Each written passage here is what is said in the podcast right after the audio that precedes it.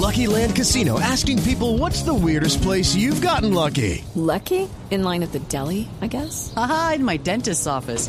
More than once, actually. Do I have to say? Yes, you do. In the car before my kids' PTA meeting. Really? Yes. Excuse me, what's the weirdest place you've gotten lucky? I never win and tell. Well, there you have it. You can get lucky anywhere playing at LuckyLandSlots.com. Play for free right now. Are you feeling lucky? No purchase necessary. Void where prohibited by law. 18 plus. Terms and conditions apply. See website for details.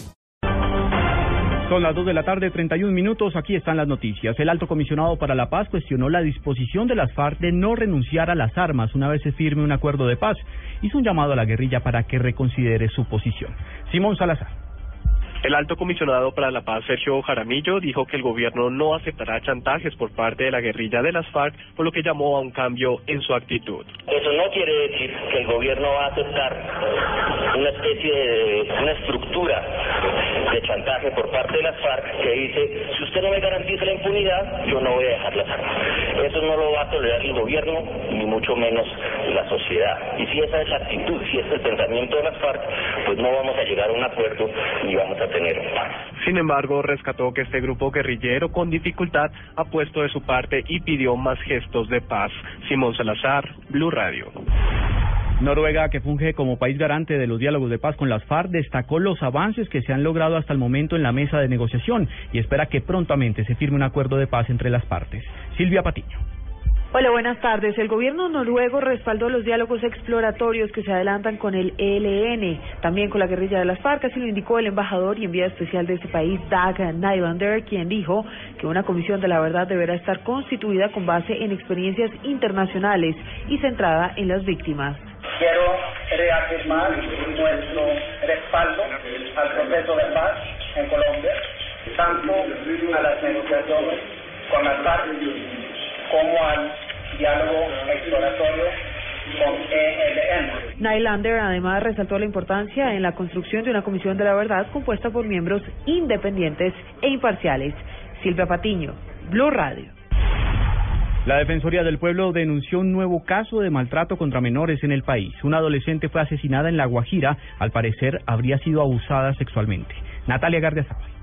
Una menor de edad fue encontrada sin vida y al parecer habría sido estrangulada y con signos de abuso sexual en La Guajira. Así lo reveló Soraya Escobar, defensora del pueblo regional, quien además manifestó que están buscando a la familia de la menor. Lo que conduce al barrio Villacharín, pues fue encontrada una menor guayú, sí, de aproximadamente 17 años, que al parecer pues fue estrangulada y violada. En estos momentos la Defensoría está localizando pues a la familia. Según la defensora regional Guajira, la menor habría sido encontrada en un lote por los habitantes de la zona. Natalia Gardea Sao al Blue Radio. Los médicos de la Clínica La Misericordia en Barranquilla atienden a esta hora al ex senador Díaz Malof, quien sufrió un infarto al momento en que fue notificado de su orden de captura. Everton. El senador Díaz Maló, quien está siendo acusado de la muerte del alcalde de Santo Tomás, Nelson Mejía, se encuentra recluido a esta hora en la clínica La Misericordia de su propiedad. De acuerdo con el reporte entregado por el médico Guillermo Barros, quien lo atiende, sería trasladado a una clínica de mayor complejidad. Hoy, después de una noticia, pues tuvo una alteración de tipo emocional. Se elevaron las cifras tensionales a un nivel de 220, 130. Tuvo sensación de disnea, o sea, ahogo y alteración de la parte de inestabilidad.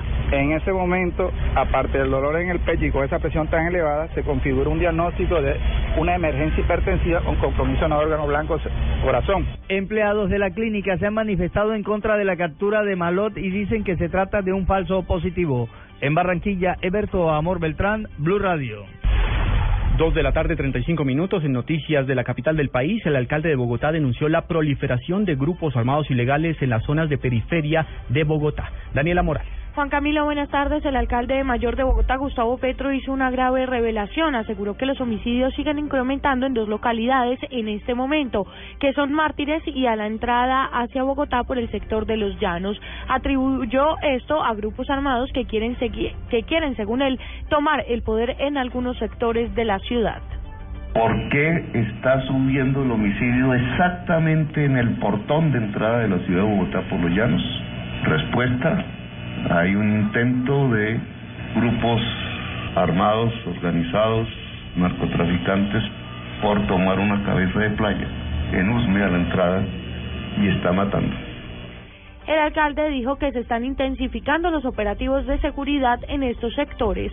Daniela Morales, Blue Radio.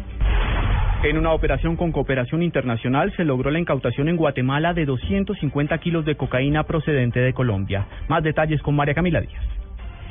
Hola, buenas tardes. La Policía Nacional, en coordinación con la oficina del FBI de Miami, Florida, y la agencia ICE, así como con autoridades ecuatorianas, desarrollaron una operación conjunta en Guatemala que permitió la incautación de 250 kilos de cocaína. En esta misma acción fueron incautados 62 mil dólares americanos, los cuales fueron encontrados en el interior de un vehículo adecuado especialmente para camuflar estos 250 kilogramos de cocaína. Esta droga habría sido transportada vía aérea. El resultado de esta operación transnacional se obtuvo gracias a seguimientos realizados por un tiempo en Guatemala a alias El Compadre, encargado de recoger la cocaína y a otros individuos de diferentes nacionalidades. De acuerdo con la investigación, el destino final de estos estupefacientes serían los carteles mexicanos de las drogas. La investigación y estas acciones continúan para llegar a la captura de todos los implicados en este cargamento. Por ahora hay una persona capturada. María Camila Díaz, Blue Radio.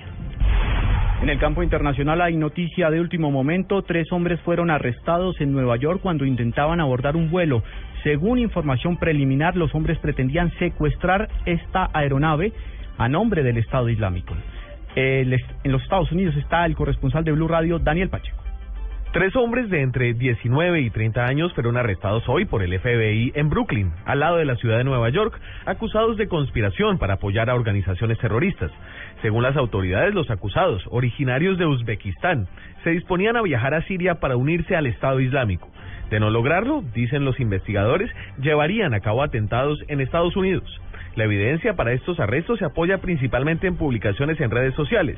Uno de los implicados, por ejemplo, escribió en su idioma natal que si el Estado Islámico se lo pidiera, él mataría al presidente Obama.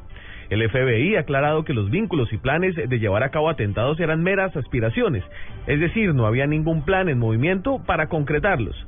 Sin embargo, esta instancia resalta la preocupación en Estados Unidos por los casos de lobos solitarios, personas que se radicalizan sin ningún contacto con las estructuras de los grupos terroristas que operan en el Medio Oriente. En Washington, Daniel Pacheco, Blue Radio. En noticias de la tecnología, la multinacional surcoreana Samsung anunció que presentará su nueva tecnología de quinta generación que promete multiplicar la velocidad de las redes de telefonía móvil. Juan Esteban Silva. De cara al lanzamiento de la tecnología 5G que permite una conexión en dispositivos móviles hasta 30 veces más rápida que la actual 4G, Samsung realizará demostraciones de dicha innovación en el Mobile World Congress, una importante feria de tecnología a nivel mundial que este año se realizará en Barcelona.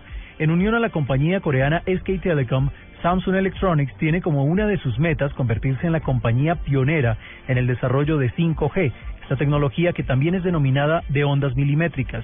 Se espera que a la par de esta demostración, la compañía haga oficial la presentación al público del nuevo smartphone Galaxy S6. Juan Esteban Silva, Blue Radio.